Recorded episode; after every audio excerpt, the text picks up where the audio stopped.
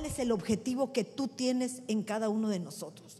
Yo te suplico, mi Dios, que hablas nuestro entendimiento, abras nuestros oídos, Señor, que podamos escuchar inteligentemente para poder poner por obra lo que hoy vamos a entender. En el nombre poderoso de Cristo Jesús, amén y amén.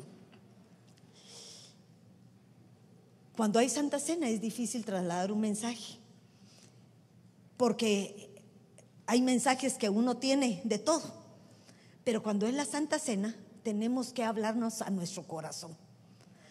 Porque definitivamente todos los que venimos aquí a la iglesia delante del Señor somos pecadores. Tenemos fallas, pero de aquellas que dan ganas de metérselas abajo de la alfombra y que nadie las vea, ¿verdad? Porque así somos.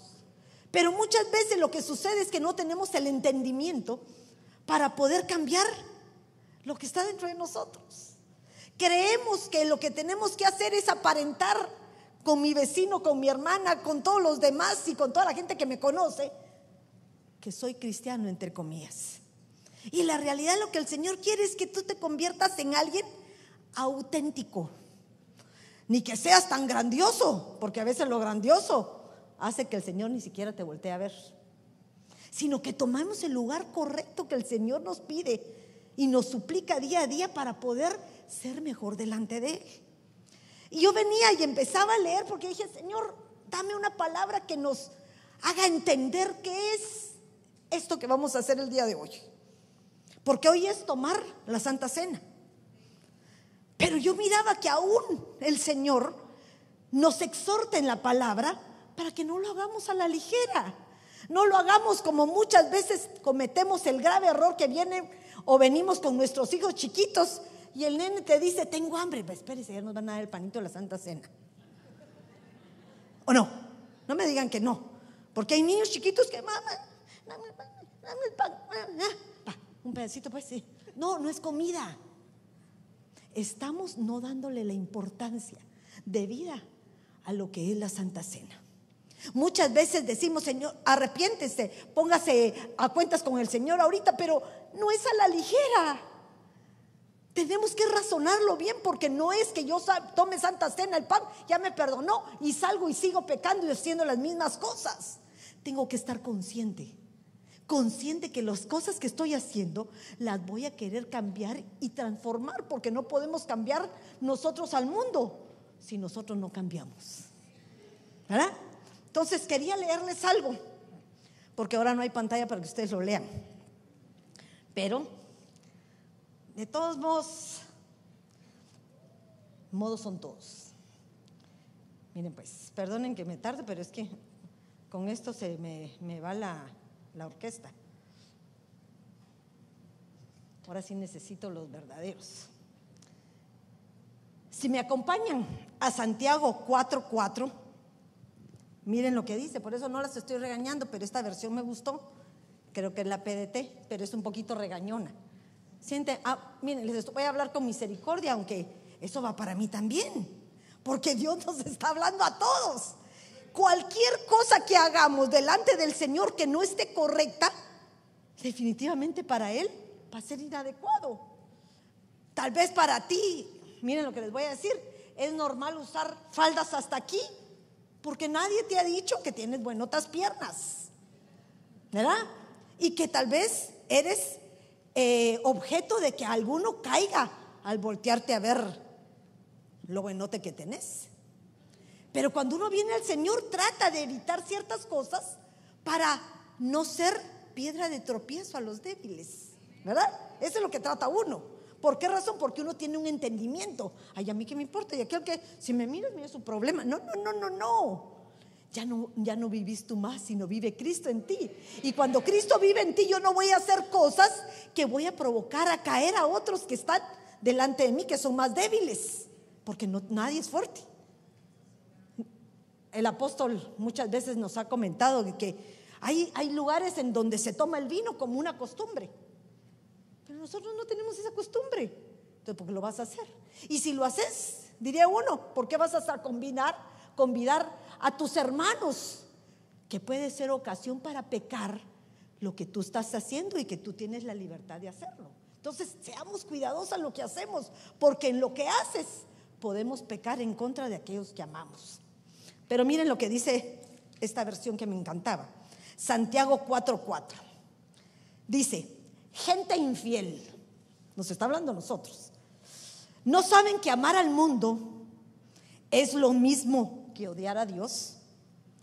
El que quiere convertirse en amigo del mundo se convierte en enemigo de Dios. ¿Creen que es en vano lo que dice la escritura? Pues da a entender que el espíritu humano que Él puso en nosotros tiende hacia los malos deseos. Póngame atención a esto. Tú y yo, al tener vida, tenemos un espíritu, ¿sí o no? El espíritu humano, no es el espíritu del Señor ya cuando estamos vivificados. Yo nací con un espíritu humano que me da vida. Ese espíritu es el que tiende al mal. Pero cuando tú recibes al espíritu del Señor, el espíritu empieza a menguar ese humano y empieza a fluir el espíritu del Señor en nosotros, la cual va iluminando esas áreas del alma. Esas áreas que vienen en nosotros, que son pecaminosas, son malas y que nos hemos acostumbrado a través del tiempo a vivir en ellas sin darnos cuenta que estábamos haciendo lo incorrecto. Nadie sabe que está haciendo algo malo hasta que la palabra no lo confronta. Tú no sabes que es malo, perdonen, siempre tomo ese ejemplo, pasarte el semáforo en rojo hasta que no sabes manejar. ¿Verdad? Nadie lo sabe. O sea que tú no sabes que tienes que respetar a tu padre y a tu madre y te da largura de días si tú no lo lees. O sea, hay cosas que la palabra nos traslada y que tenemos que entenderlo cuando alcanzamos conocimiento. Por eso es tan importante que nosotros como padres tengamos una instrucción precisa a aquellos que están bajo nuestro cargo, nuestros niños. Los niños van a aprender lo que tú les traslades. Los niños son como a esponjitas. No estoy diciendo los que ya tienen 18 años, esos ya están formados. No quieras cambiar lo que ya formaste. Ahora el encuentro con ellos es un trato diferente, totalmente diferente. Pero un niño de un año, bebé, ¿quién lo forma? Los papás. Les pone reglas, aquí se sienta, diga buenas tardes, salude a su papá, vaya a hacer esto. O sea, vamos formando a través de un periodo de tiempo que el Señor nos permite para que luego nosotros podamos el fruto de lo que nosotros nos esforzamos. Pero si tú no te esforzaste al principio, no esperes que al final podamos recibir lo mejor. Aunque entre comillas, hay casos que se salen fuera de lo normal. Casos que se salen fuera de lo normal, porque hay veces que hay hijos que tuvieron padres malos y los hijos son buenos. Y hay veces que tenemos padres buenísimos y hay hijos malos. Uno dice, ¿cómo? ¿Cómo es? Porque el Señor así es, Él no escoge. Él decide a quién darle. A Jacob amé y a Esaú aborrecí, decía. ¿Y por qué? ¿Qué le vio? Tal vez le vio la intención de su corazón. Tal vez le vio cómo era él por dentro. Y que en el momento en cuando fuese probado, él iba a arrepentirse. Porque él nos conoce. Desde antes de la creación del mundo. Fuimos predestinados. Fuimos escogidos. Entonces miren lo que sigue diciendo. Oh, esto me está matando un poquito. Pero miren lo que sigue diciendo. ¿Creen que es en vano lo que dice la escritura? Pues da a entender que el espíritu humano que Él puso en nosotros tiende a, hacer los malos deseos. Pero el generoso amor que Dios nos da es aún más fuerte. Por eso la escritura dice, Dios rechaza a los orgullosos, pero es bueno con los humildes. Ahora fíjense eso.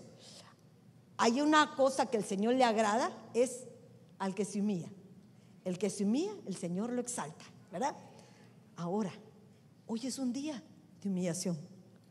¿Sí o no? Pero yo no les estoy diciendo que pasen aquí al frente a decir sus pecados. Hermana, yo voy a pasar primero. No, no, no, no a ver quién pasa. No, es que pueda reconocer realmente la bajeza en donde hemos llegado sin darnos cuenta. Porque a veces pensamos que por no ser adúlteros, por no ser borrachos, por no ser violadores, por no ser incestuosos, por no ser aquellos pecados que te asustan, no eres pecador. Pero solo aquel que odia a su hermano se convierte en un pecador, porque se convierte en un homicida. Solo aquel que no acepta a aquel porque no le cae bien, porque tal vez es morenito, porque ya tiene ojos azules y yo los tengo bien cafezotes, me cae mal. No, no, no. En el Señor no hay diferencia. Si no estamos para que todos como un cuerpo, teniendo las partes bien unidas, dice, podamos trabajar en pos de un propósito. Las pestañas uno a veces dice, ¿para qué servirán? Sirven. Por lo menos te detienen que el sudor no te caiga o si la luz te molesta, las pestañas se convierten como una visera. Quítense las pestañas y van a ver cómo les molesta el sol. Pero hay cositas que uno dice, pero esta insignificancia. Uno dirá, bueno, pero miren cómo funciona el corazón. Cada uno tiene su función. Entonces no sabemos qué función eres la que tú eres. Tú eres tal vez la uña del pie. Pero si no tienes uña y te separan en ti, ¿cómo sentís? Dolor. Cada quien sirve. Por lo tanto, no podemos menospreciar la función de cada quien delante del Señor. Porque entonces en eso nos hacemos aborrecibles delante del Señor. Pero sigo leyendo. Ay, se me va esta cosa, pero Dios mío, necesitamos quitar. Entonces miren lo que dice. Así que entréguense a Dios, resistan al diablo y el diablo huirá de ustedes. Acérquense a Dios y Él se acercará a ustedes. Quiten el pecado de su vida. Pecadores. ¿Hay alguno que no es pecador aquí? Levánteme la mano. Míreme. Pero hay veces que, ¿saben qué? Tal vez no lo declaras, pero cuando hablas, te haces creer que tú eres sin culpa. Es que yo hago tal cosa, yo hago lo otro, yo, como aquel republicano que cuando estaba delante del Señor, yo soy el Señor, yo soy el que diezmo, yo soy el que oro todas las mañanas, yo hago esto, yo No, no, no, no, no, lo que él quiere es que reconozcas tu falta.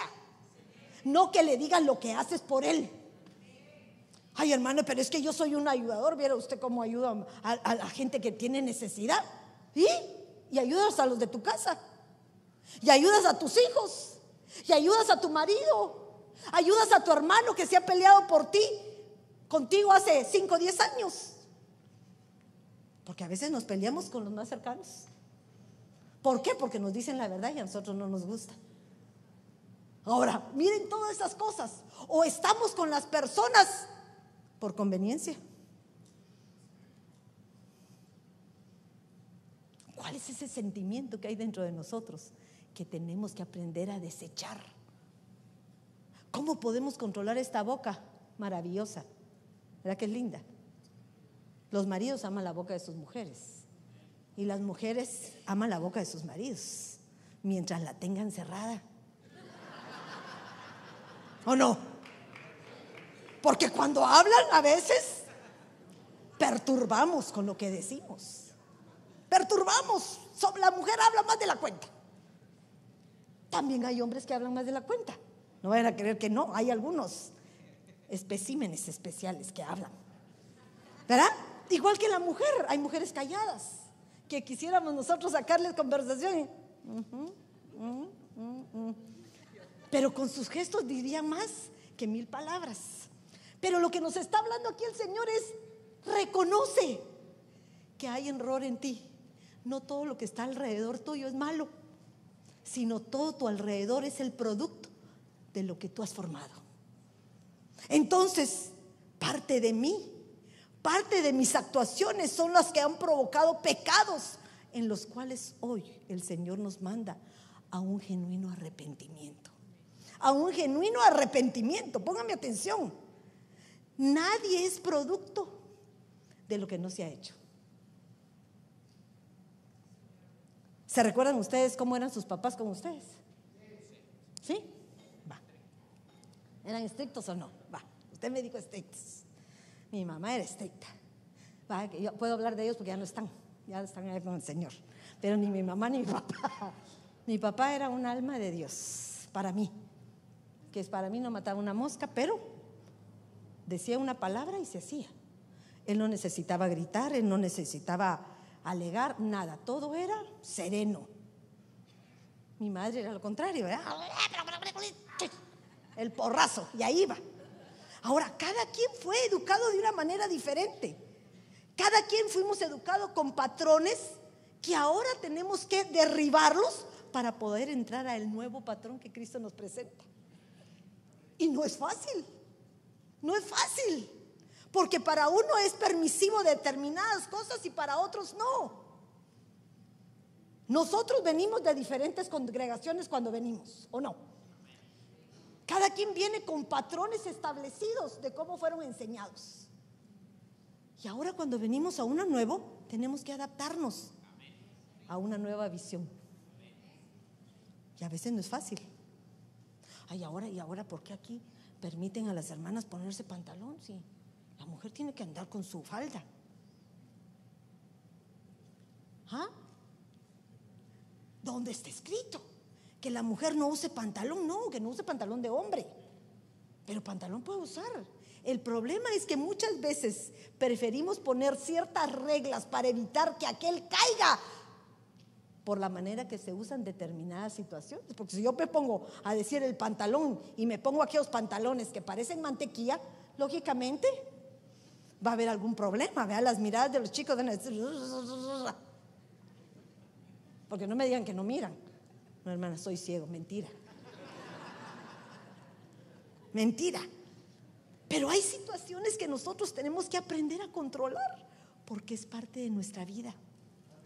Pero miren esto, estamos ahora en la casa del Señor buscando cómo llegar a esa estatura maravillosa que el Señor nos pide. Y la única manera es entendiendo qué es el propósito del Señor para nosotros, para nuestras vidas. Y entonces dicen, acérquense a Dios y Él se acercará. Quiten el pecado de su vida, pecadores. Concéntrense su mente en Dios y ustedes que quieren seguir a Dios y al mundo, eso no es posible. Lamentense, pónganse tristes y lloren, que su risa se convierte en llanto y su felicidad en tristeza. Humíllense ante el Señor y Él les dará honra. Pero ¿por qué les mencionaba este versículo? Porque me, impresionaba cómo tú y yo tenemos un grave problema. Queremos que toda nuestra vida nos la solucione el Señor y nosotros no ponemos nada a cambio. ¿Verdad? No ponemos nada a cambio. Desde el principio de la creación, Adán y Eva no enfrentaron su problema. ¿O lo enfrentaron? No. Toda la vida se los pongo de ejemplo porque el mal viene desde el principio. Ellos pecaron, cometieron un error, pero fueron incapaces de hacerse responsable de lo que habían hecho. Porque es fácil acusar al otro. Yo señalo con mi, dedo, es lindo, pero no me doy cuenta que sin querer estoy permitiendo que tres me vayan a acusar a mí. Padre, Hijo y Espíritu Santo. Nuestro juez va a ser el Dios Todopoderoso. Y que aunque tú no creas, hay otro que está viendo tus debilidades, porque lo que tú no distingues, otro sí lo distingue. Este orgullosote. ¿Cuándo va a cambiar, Señor? ¿Cuándo se va a bajar de ese mural y ponerse, perdóneme, a veces como alfombra? Pero yo leo en la palabra de Dios que para que nosotros lleguemos a lograr tener la estatura que anhelamos como ser herederos del Señor, tenemos primero que empezar a ser siervos. Los siervos que llegan a ser esclavos.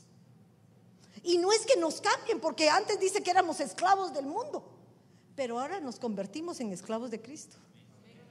Pero tenemos que tener entendimiento. Si no lo entendés, ni digas que sos esclavo de Dios. Perdónenme, no lo digan. Porque si todavía estás haciendo las cosas del mundo, quiere decir que sos esclavo de algo que todavía no has podido arrancar de tu corazón. No lo has podido cantar. Entonces es preferible decir, no, hermana, voy en proceso. Estoy peleando con esto porque no entiendo. Cuando la palabra tú no la entiendes, no puedes cambiar algo que no entiendes.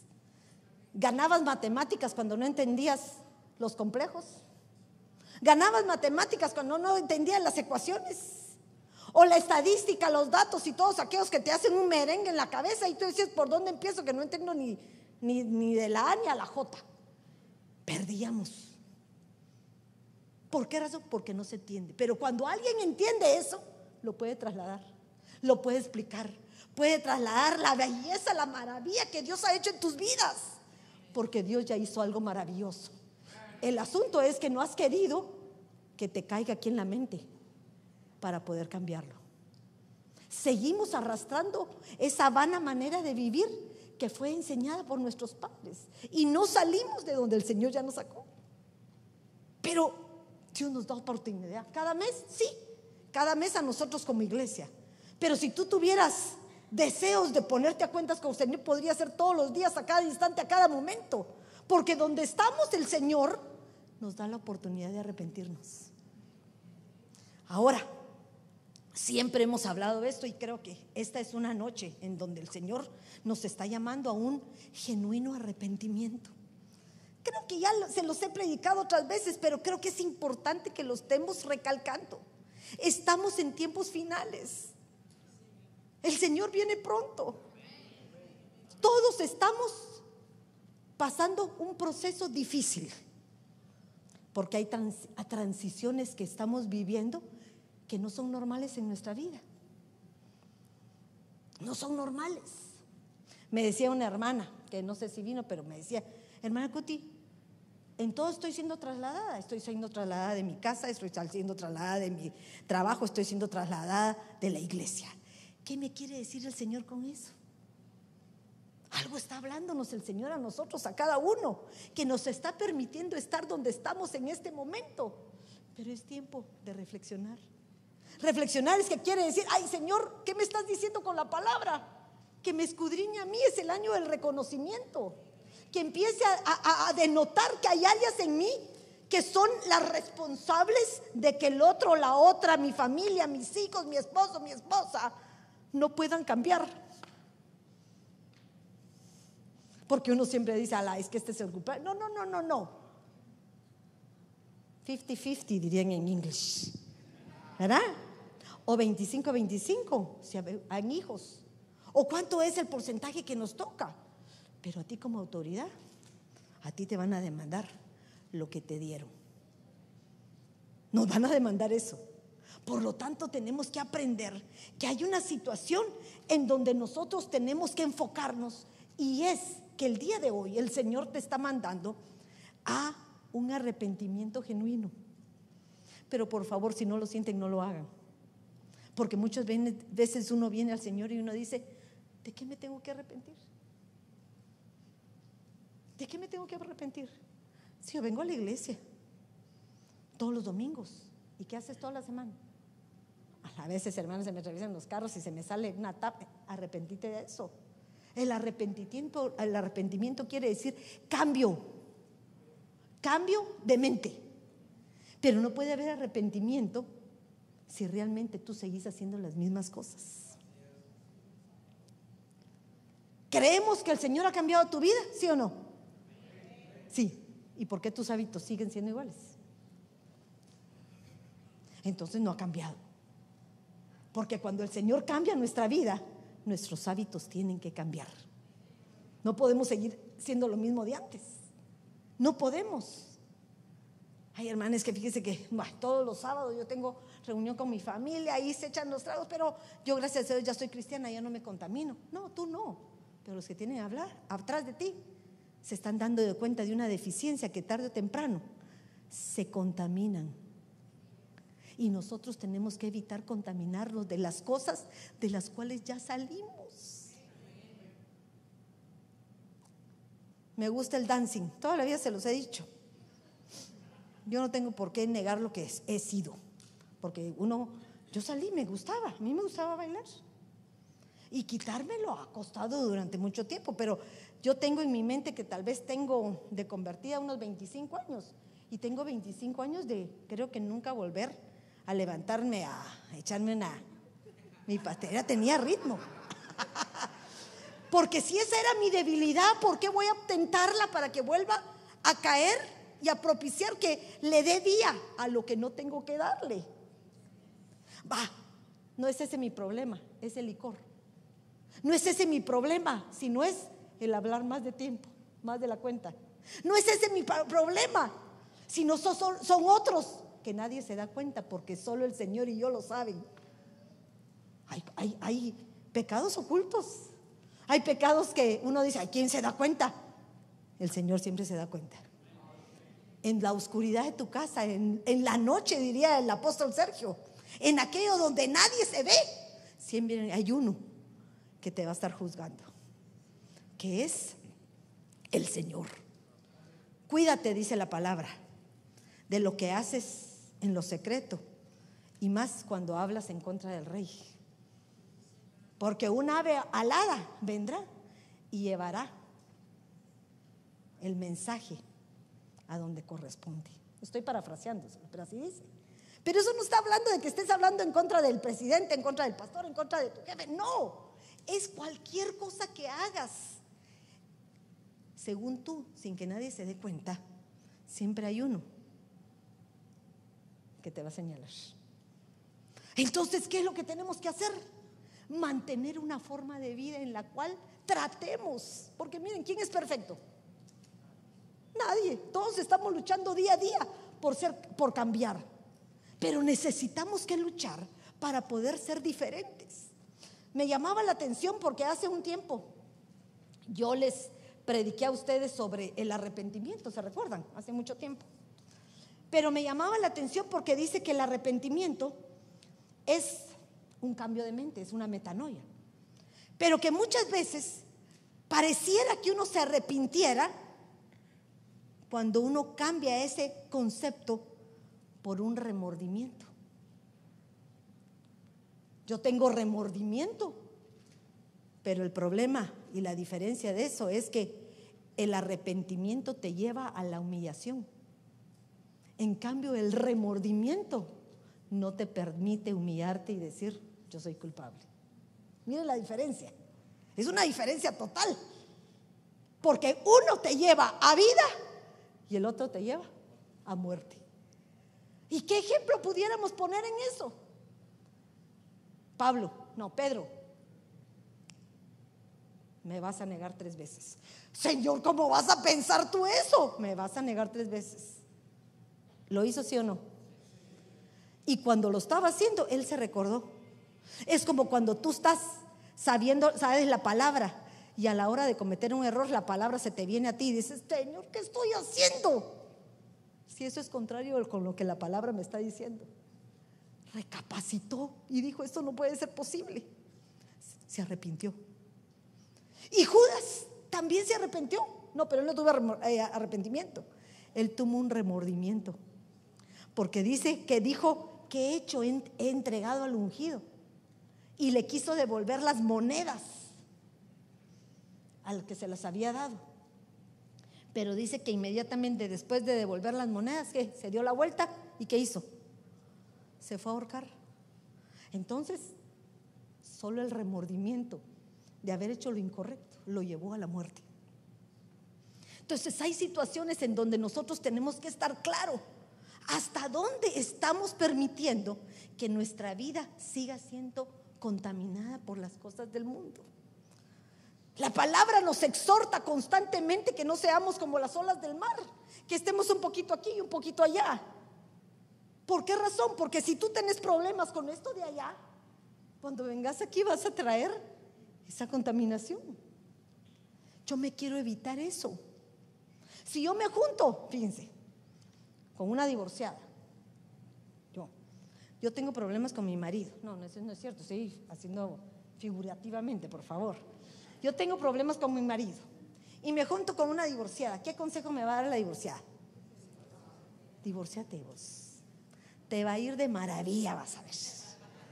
¿Por qué? Porque vas a poder hacer lo que se te la... Nadie te va a estar diciendo nada que hagas. Tú sé libre y feliz. Vas a poder tener uno, vas a conocer a otro y vas a ver quién te va a detener, nadie. Vas a poder hacer lo que querrás. No, pero ese no es el punto. Porque volvemos a caer a las debilidades de donde el Señor nos sacó. Si ya te arrepentiste de tu vida pasada, ¿o no? ¿De dónde te sacó el Señor?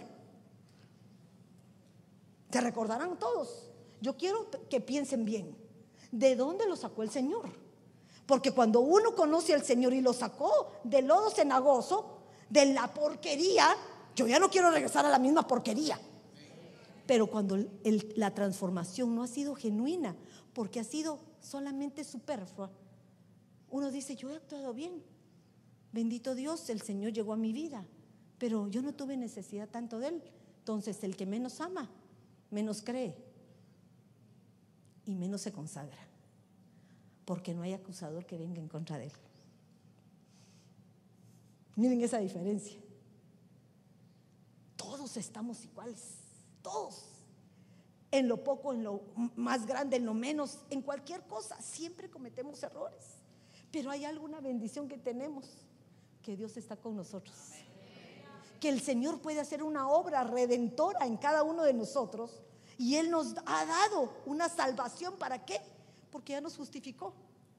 Ya nos liberó. Ya no hay acusador sobre nosotros. Más que tal vez recordar el mal que hice para enmendar mi futuro. La palabra misma nos dice, si la siembra que recogiste salió mala, no dejes de sembrar. Siembra en la mañana y siembra en la tarde. Cualquiera de todas te va a fructificar. Y lo estamos hablando a nivel de las cosas literales, ¿verdad? Ay, no me dio esto, lo arrancas y volvés a sembrar. Y tal vez la próxima sí funciona. Entonces, cuando uno está mal, tiene que entender que hay cosas que tenemos que arrancar de raíz, porque si no, nuestros receptores, nuestras áreas del alma, siguen siendo presa fácil del adversario y nos atrapan. No podemos permitir. Por eso hoy es una reflexión para ti y para mí. Que todas las debilidades, todos nuestros problemas, todas las circunstancias que vivimos son únicamente nuestra propia responsabilidad. Ay, no, hermana, pero es que viera usted lo que me tocó de marido, lo que me tocó. No, no, no, no, eso lo escogiste. ¿O no? Tú le permitiste. Entonces ahorita ya no hay vuelta atrás. Ahora es de corregir juntos porque ahora son una sola carne. Y esa sola carne no puede ser que el dedo quiera irse para allá, la mano allá y yo, no. Eso no se da. Son un solo cuerpo. Y a nosotras las mujeres nos han mandado a ser parte de la ayuda idónea. No ser la contraria idónea, no. La contraria no. La ayuda idónea estar junto a Él, pegado a Él, respaldándolo a Él, ser el complemento de Él. Miren todo lo que es.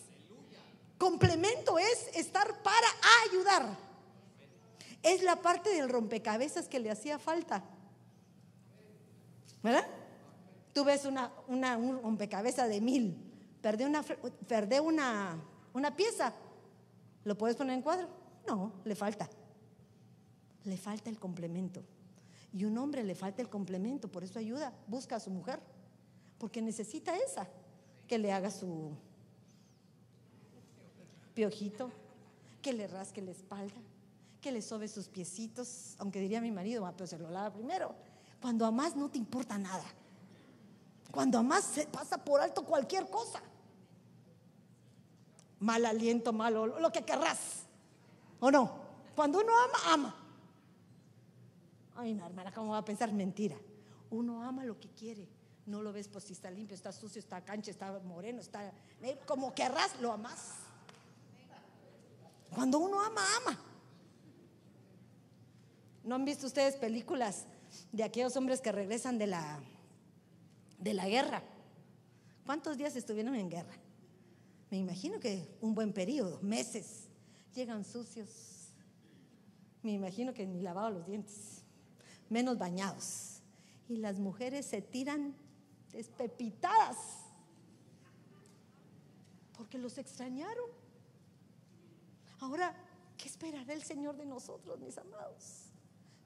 Que cuando Él venga, nosotros lo esperemos de la misma manera. Pero ¿saben qué?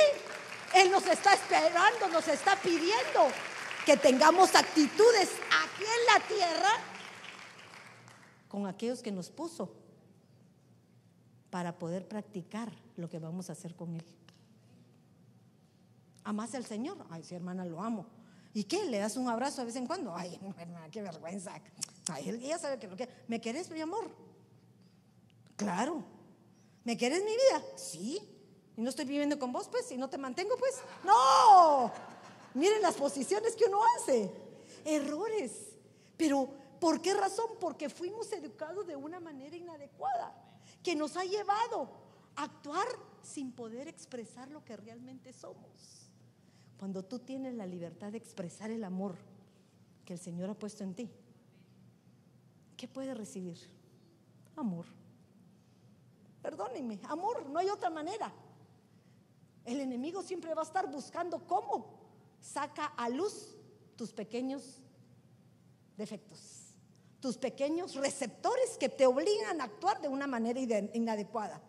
Pero si nosotros realmente estamos arrepentidos de la forma en que hemos vivido, Dios nos da una oportunidad nueva para cambiar. Muchos de nosotros nos ha dado oportunidad. Ya no somos los mismos de antes.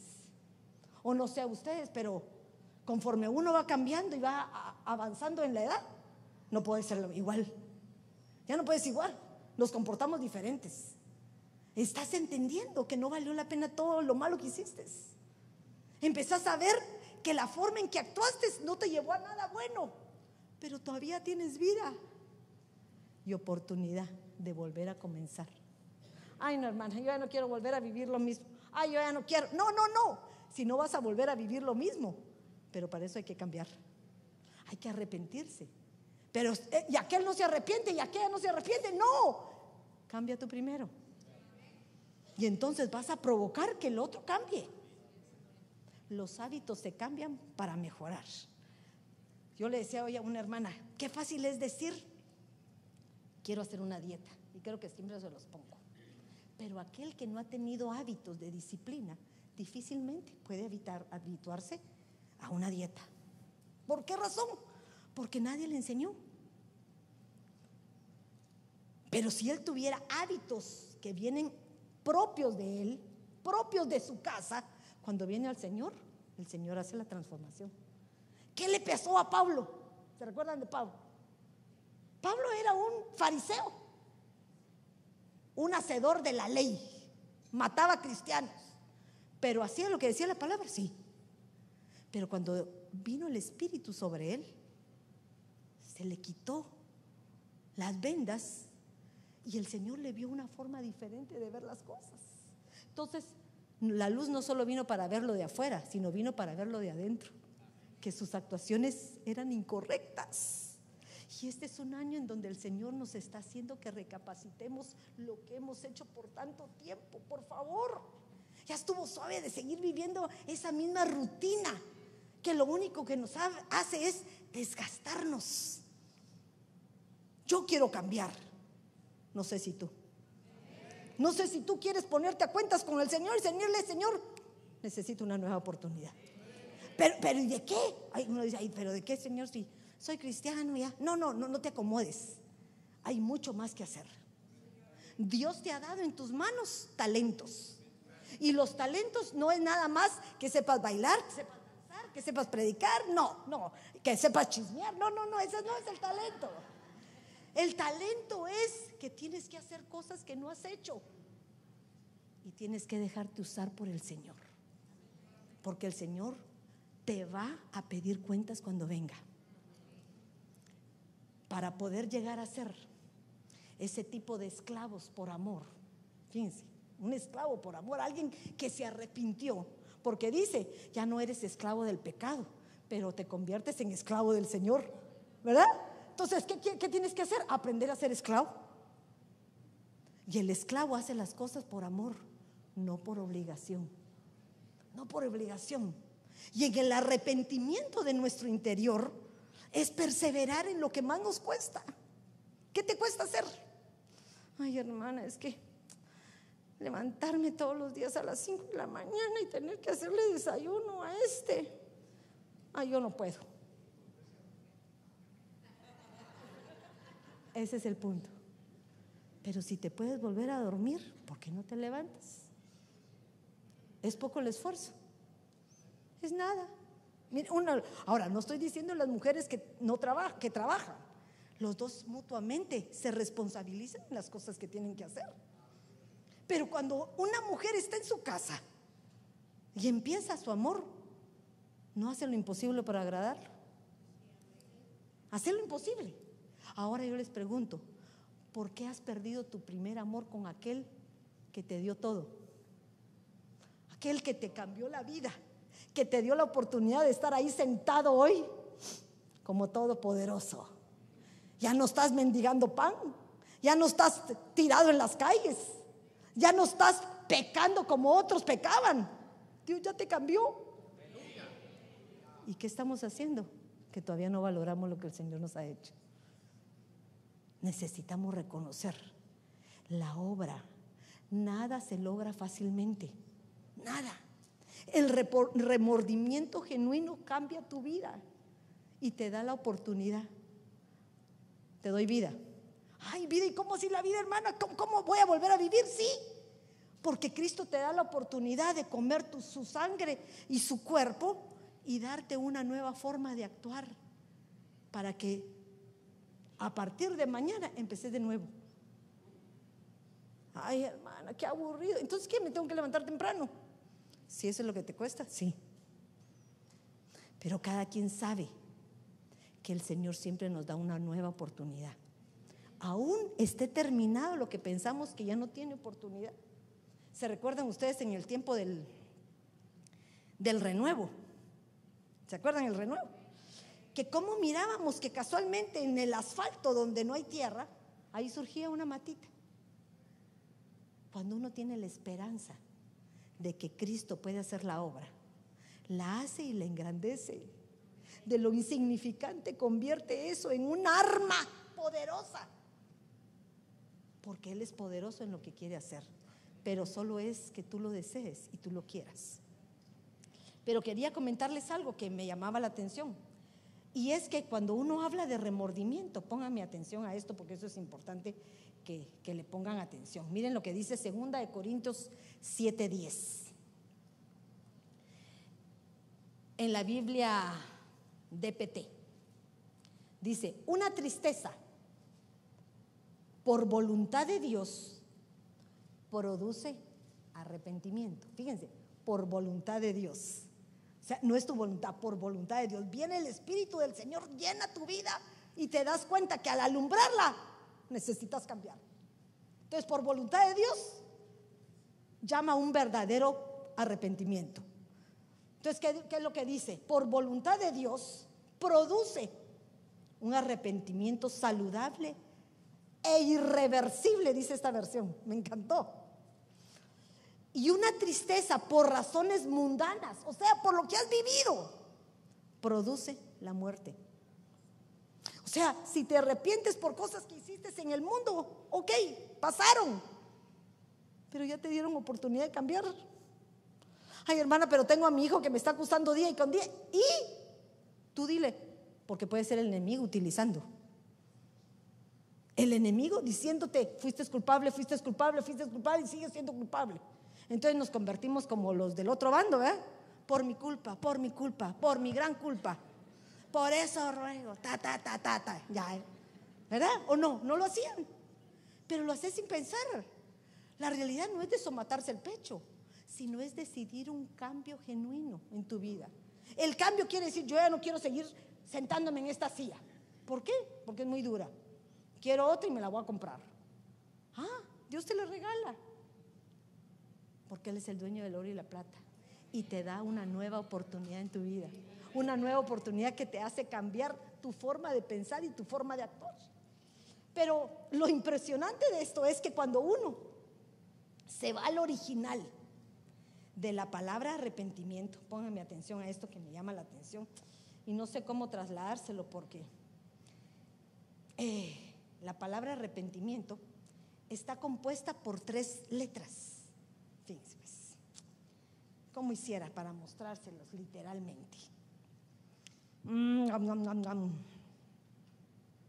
Ven a venir para acá conmigo. venga usted aquí conmigo. Se los voy a, a, poner, eh, ¿cómo se dice? Para literal. Para que vean. Muy bien. Necesito dos voluntarios. Ven, tú. A ver, adelante, hermano. ¿Alguien más? Muy bien, hermano, me encanta. Fíjense pues. Háganse para acá para que yo les vaya poniendo aquí el nombre. Estos tres personajes que ven ustedes son representantes de las letras que significan arrepentimiento. Dice que en hebreo se lee, ¿cómo se lee en hebreo? De este lado para la izquierda, de derecha a izquierda. Y nosotros leemos de izquierda, a derecha. ¿Nos acordamos bien? Ok, Entonces, la primera letra que tenemos es, esta niña que es Num. Tú sos Num, acordate. Usted va a ser Chet o Het. Y usted va a ser Mem. Mem. No es meme, no. No es Chet, cachato, no, no, no. Estas tres letras, aquí lo que está diciéndole el Señor a ustedes es, aquí hay arrepentimiento. Pero increíblemente cada letra tiene un significado. ¿Cuál es tu nombre en mi vida? Kenneth. Kenneth. Kennedy. Kennedy. Va, ese es su nombre. Pero hoy tiene otro nombre. ¿Cuál es tu nombre? Nun. Ahora miren lo que significa Nun. Leyéndola desde el principio. Dice que la Nun es una letra que significa, póngame atención bien, significa, miren, ya vieron que me perdí, no es que me pierda, sino es que está en chiquito y no leo porque lo mismo me pasa cuando estoy arriba. Bueno, miren, Nun dice que significa, póngame atención, semilla, significa pez, significa heredero de trono. Y su valor numérico es 50. ¿Sí? ¿Te acordás de qué sos? Semilla heredero, pez, y su valor es 50.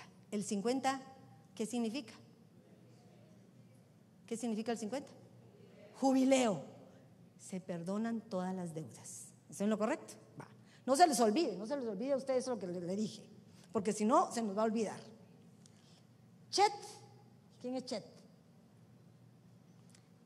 Lo que significa usted es un cerco, un límite, un nuevo comienzo. Y casualmente su valor numérico es 8, que significa reinicio. Fíjense, ¿ya estamos ahí? Ahora me paso a Mem. Usted es Mem. Y Mem significa prueba, agua sin frontera, o sea, fuente de sabiduría y su valor numérico es 40. ¿Y el 40 qué significa? Prueba. Leo en judío de izquierda a derecha. miren lo que les estoy diciendo. Si no me entienden, me lo explican. Me, lo, me dicen, no entendí. Pero si se lee en judío de izquierda a derecha, quiere decir que esto es propicio para el pueblo de Israel. Ellos son una simiente escogida. Ellos nacieron escogidos, siendo reyes y sacerdotes. Fueron escogidos desde antes, tienen un derecho. Pero por ese derecho tuvieron que tener límites y los perdieron. Transgredieron lo que el Señor les dio como libertad. Pero luego de esos límites llegaron al tiempo que están hoy. ¿Qué es usted? Prueba. Ah, están siendo probados. Ahora te hablo a ti, Israel celestial. Viene el Señor y te dice, a causa de tu prueba, a causa de tu sufrimiento, te doy la oportunidad de que al poner límites te conviertas en parte de la realeza del Señor. ¿Me lo entendieron? No se los estoy inventando, es lo que dice en hebreo. Pero lo increíble es cómo en lo que está oculto podemos entender. Entonces, estás pasando pruebas. ¿Qué es tu sufrimiento? ¿Que estás haciendo las cosas incorrectas? Sí. ¿Qué tienes que hacer? Límites. Y empezar a que esa semilla de la palabra que Dios ya te dio se convierta, porque dice que también semilla significa esperma, algo que da vida. Y la semilla de la palabra es el buen oír. El que oye la palabra es aquel que se cimienta, el que la pone por obra. Vas a llegar a ser siervo del Señor, pero luego heredero de un Dios poderoso. Eso es lo que deseo yo. Por eso se los trasladé así. Porque el pueblo de Israel ya lo tiene, ya es el pueblo elegido. Pero nosotros somos una rama injertada. Una rama injertada que nos cogieron de lo silvestre, de lo probado, de lo que no valía. Por eso vivimos todo lo que vivimos. Por eso tuvimos que pasar lo peor. Pero el Señor vino y nos pescó. Para mí nos pescó, te escogió. ¿Estás pasando pruebas? Sí, pero tu secreto no es, ay, pobrecito yo. Eh, no, movámonos, cambia. ¿Qué necesitas? Límites. ¿Se recuerdan ustedes de Dina? Una hija de Dios, hija de padres eh, espirituales, me refiero a gente que conocía. ¿Qué decidió ella? Se salió de los límites y se fue a buscar las mujeres del mundo. ¿Y qué le causó? La violaron. Al perder el limitante pierdo mi bendición. Pero si yo continúo con mis límites, yo puedo lograr a llegar a ser parte que esa semilla me convierta en un rey sacerdote, un heredero de Jehová. Pero si me arrepiento, porque si me arrepiento quiere decir que yo me traslado de aquí para acá. Pero si después de que estoy aquí me regreso aquí, ¿cómo me voy a quedar? Peor que como estaba antes. Pero para hacer eso tengo que entender que lo que he vivido es parte de mi responsabilidad.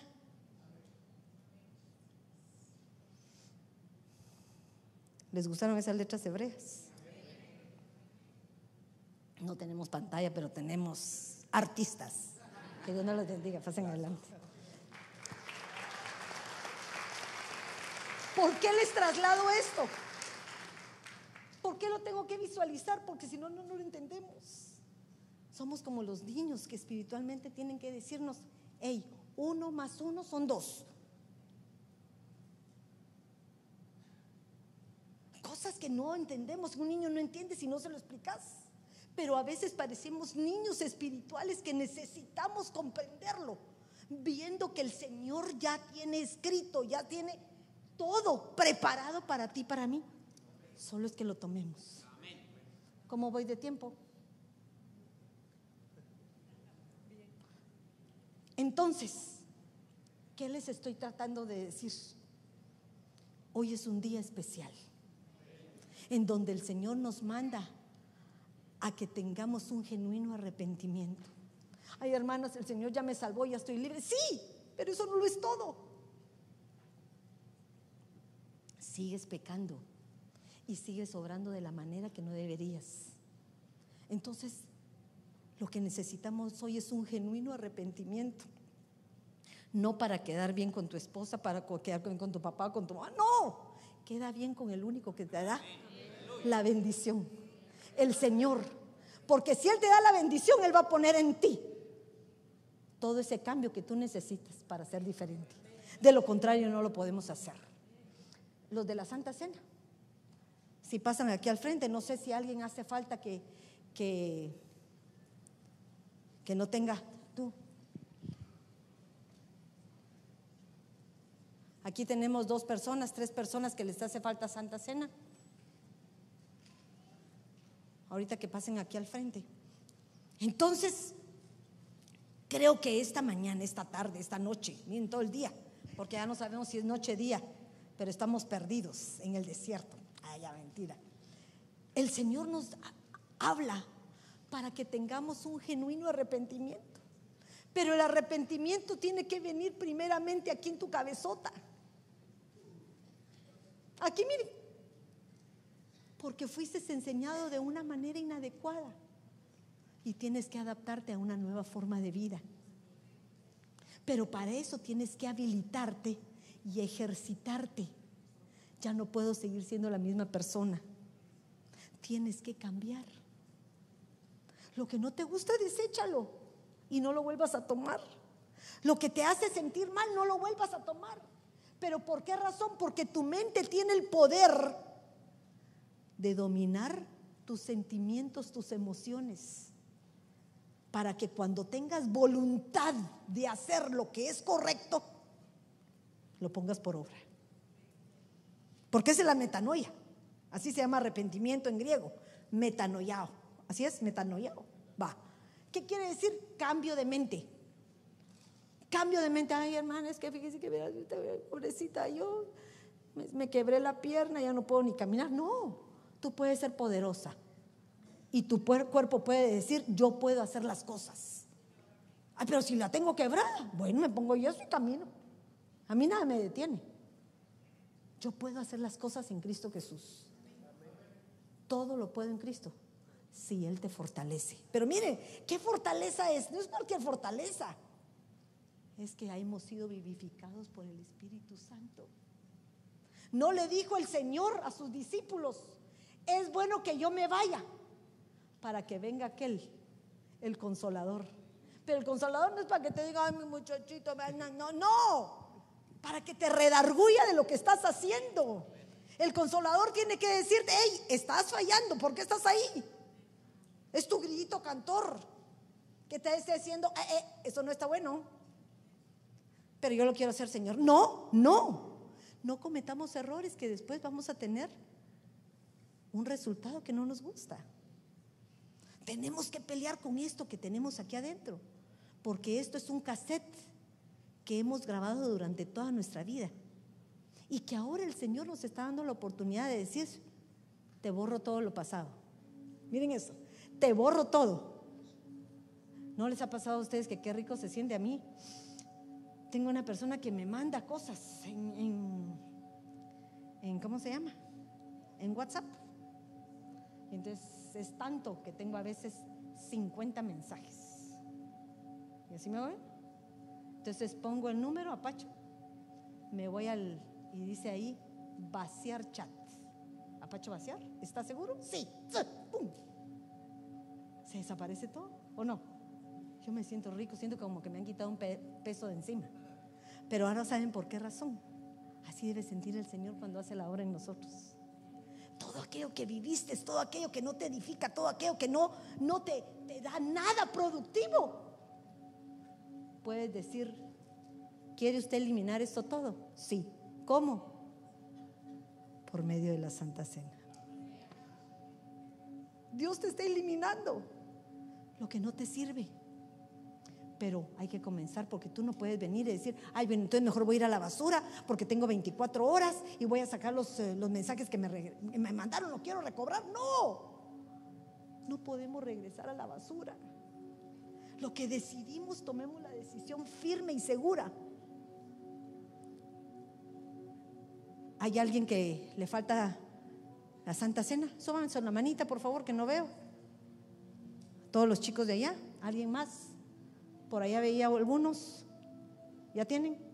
¿Por acá? Edgar, ¿tenés tu amiguito? Ya, ok. ¿Alguien más? Este es un momento en el cual tenemos que reflexionar. Y miren, por favor, aun cuando cantamos, que ese canto que cantemos nos salga del interior de nuestro corazón. Es tu sangre que me limpia, es tu sangre que me da vida.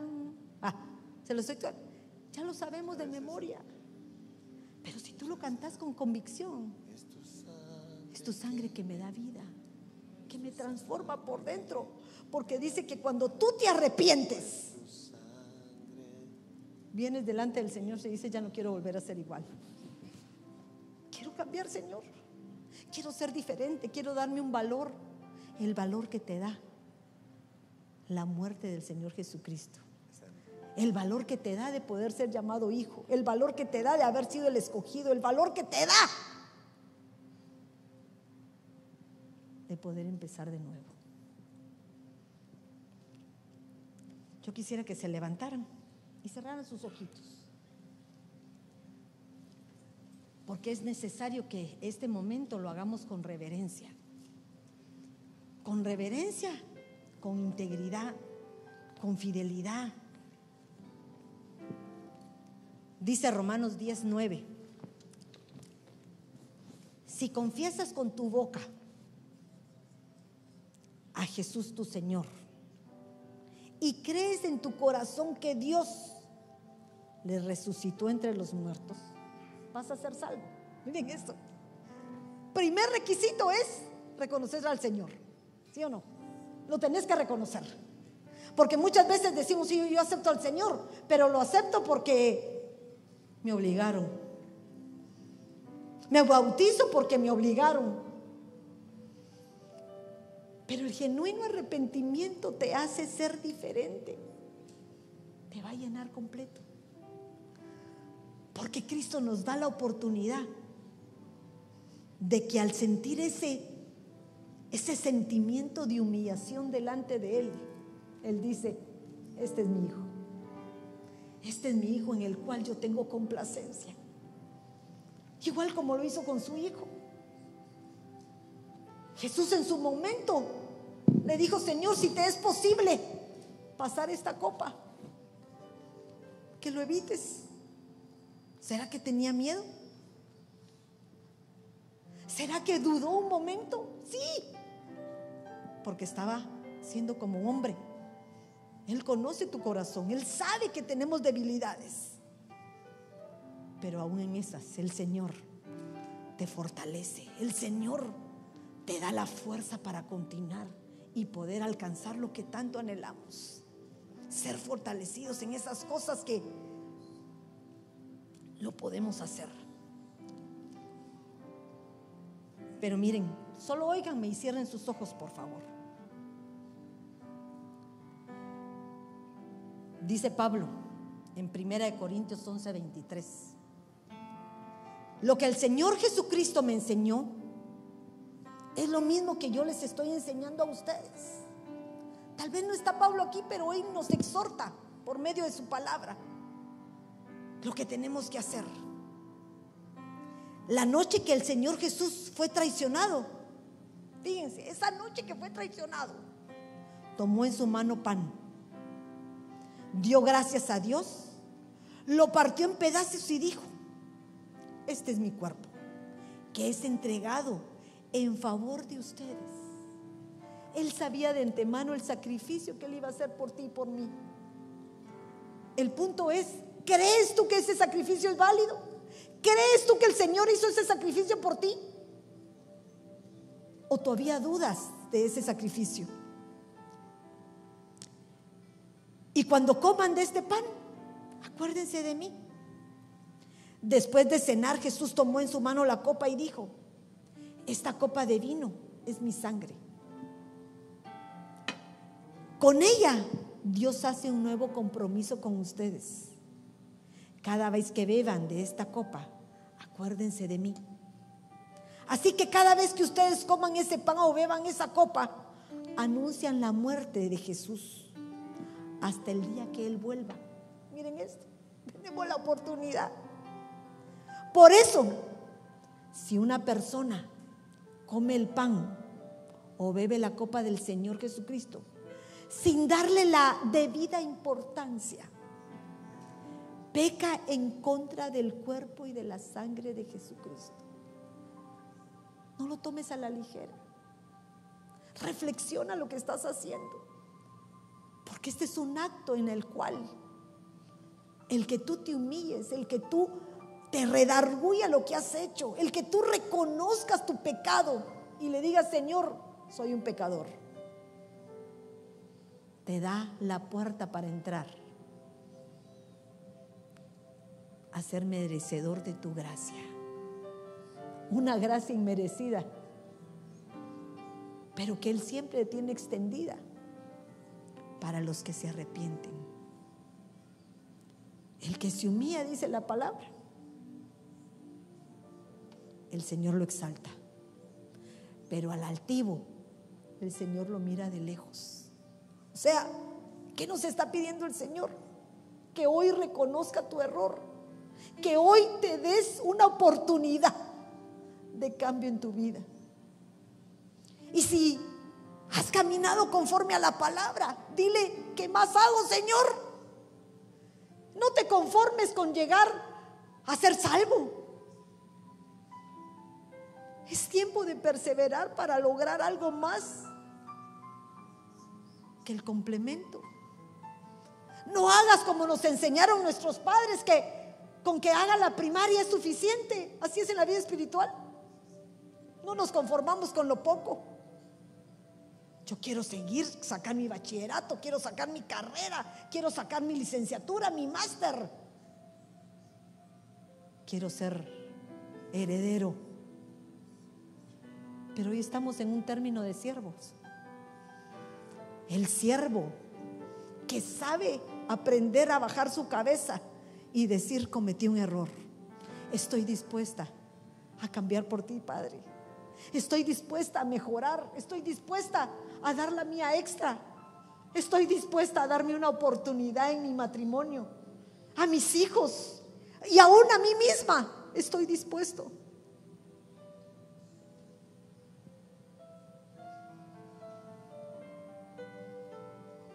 Dios siempre nos da oportunidad. Dice esta versión, porque Dios va a castigar al que come pan y beba la copa sin darse cuenta de que se trata del cuerpo de Cristo. Por eso algunos de ustedes están débiles, miren eso, enfermos. Y entre otros hay muertos. O sea, ¿será que aquí hay muertos espirituales? Puede ser, pero hoy es tu oportunidad de reclamar tu vida de reclamarle tu vida al adversario y decirlo, ya no, ya no te sirvo más, ya no te complazco más. Hoy yo he decidido seguir a Cristo. Hoy yo he decidido que al comer este pan lo voy a destruir entre mis dientes, que es figura de mi pecado, porque tú ya lo llevaste en la cruz. Y este vino, que es figura de tu sangre, va a cambiar mi genética y me va a transformar. Levanta tu pan, por favor.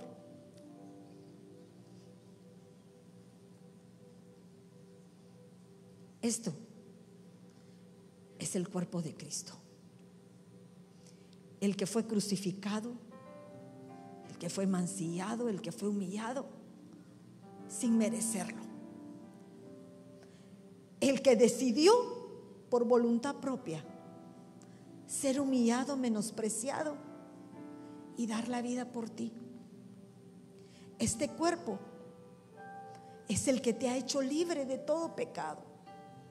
Todo aquello que has cometido, todas aquellas faltas que te avergüenzan, todo aquello que en un momento dado te ha llevado a la destrucción, Él ya la llevó por ti. Y al comerlo, y al destruirlo con tus dientes, le estás diciendo, Señor, una vez más me das oportunidad. El cuerpo de Cristo llevó nuestros pecados. Y hoy es tu momento. Que cuando te lo metas a la boca, puedas recordar ese momento glorioso de dolor, de sufrimiento. Que alguien dio la vida por ti. Que alguien hizo un sacrificio por ti y por mí que no lo merecemos. Coman de ese pan. El pan que es el cuerpo de Cristo. Nuestros dientes son como el arma que el Señor utiliza para destruir todo aquello que ya no queremos. Con fuerza. Le decía Pablo a Timoteo, no te he dado un espíritu de cobardía, no. Te he dado un espíritu de poder, de amor y de dominio propio. Somos capaces de hacer lo que querramos, porque hay algo más fuerte dentro de nosotros que nos hace poderosos. Levanta tu copa.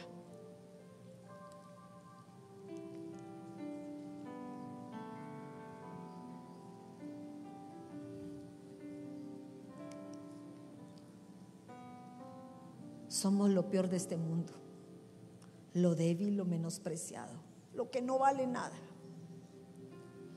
Traemos una genética heredada de nuestros padres. Pero este vino es como una transfusión que Dios hace para tu vida, en donde cambia tu herencia heredada por una herencia nueva, la sangre de Cristo. Esta entra en todo tu torrente sanguíneo y cambia tu genética. Si tú lo crees, es capaz de borrar tu pasado. Es capaz de borrar tus enfermedades. Es capaz de restablecer ese pacto eterno que el Señor hizo contigo. Bebamos su sangre y cree. Solo necesitamos una pequeña semilla de fe, como esa mostaza, que es insignificante, pero que cuando la alimentamos empieza a crecer y a convertirse en un árbol frondoso que puede sostener muchas cosas. Que esta sangre hoy hace el cambio en tu vida. Bébela y cree que una nueva genética inunda todo tu ser.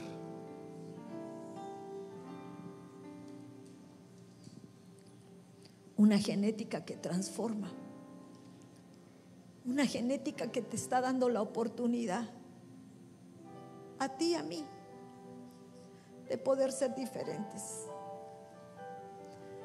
Hoy el Señor nos habla en el sexto mes del año, a la mitad. Cabalmente en el sexto. Como decir, es tu tiempo. Es tiempo que arranques tu humanidad, es tiempo que arranques tus pasiones, es tiempo de que tomes tu decisión. Es tiempo de que ya no te acomodes, es tiempo de perseverar y de resistir. Es tiempo.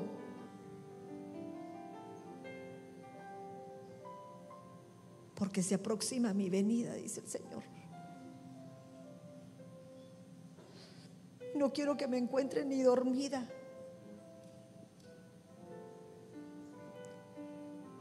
Ni huyendo tu presencia, sino todo lo contrario, Señor. Quiero que me encuentres como apta. Que a pesar de mis debilidades, a pesar de mis errores, a pesar de todo aquello, Señor, que no puedo arrancar por sí misma,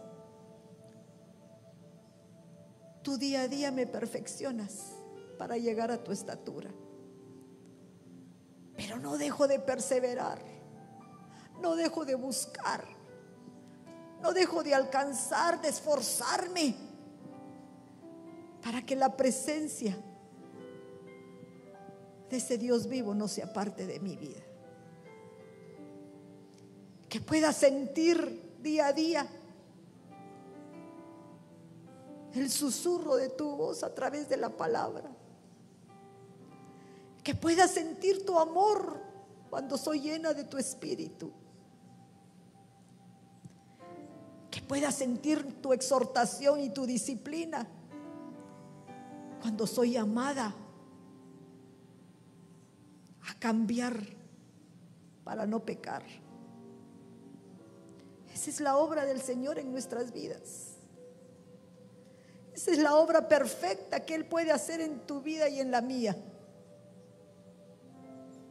Si tan solo creemos que Él es el Señor, que Él murió y resucitó y ha hecho justicia para apartarnos a nosotros de ese mundo que sigue arrastrándonos al pecado. Reflexiona.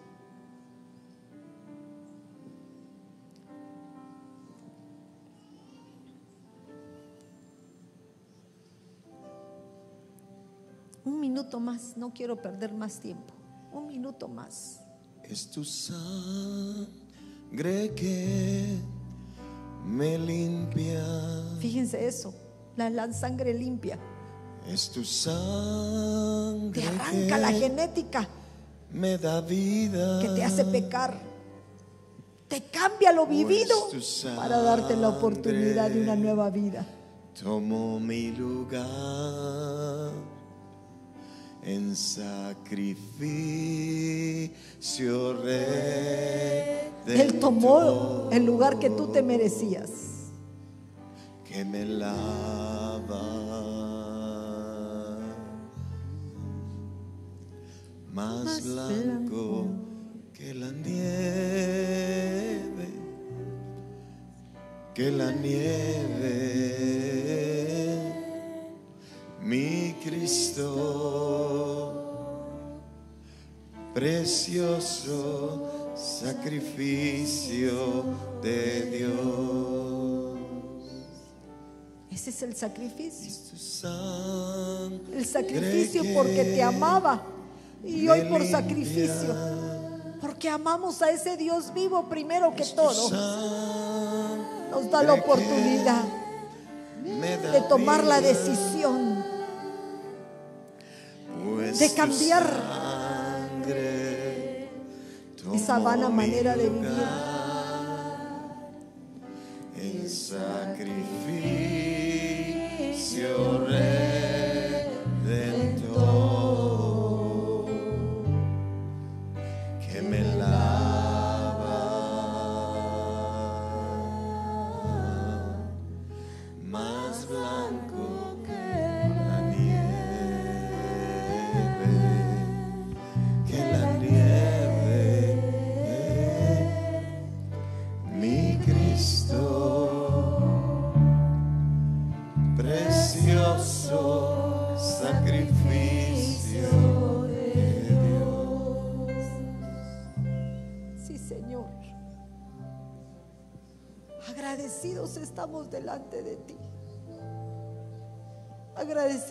Este precioso sacrificio que tú has hecho por nosotros.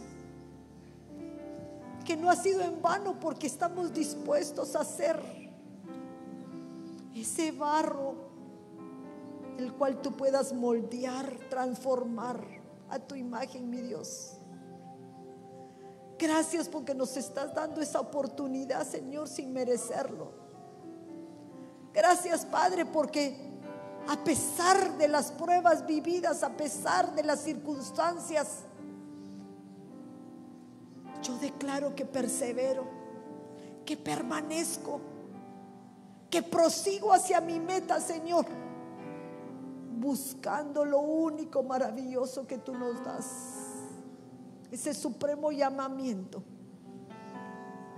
el cual, Señor, nos está esperando con galardones para estar delante de tu presencia. Gracias, Padre. Gracias, Señor. Porque hoy no salimos igual, sino salimos transformados por tu carne, tu sacrificio y por tu sangre que nos ha transformado. Gracias, mi Dios. Gracias, Señor. Démosle un aplauso fuerte al Señor Jesucristo.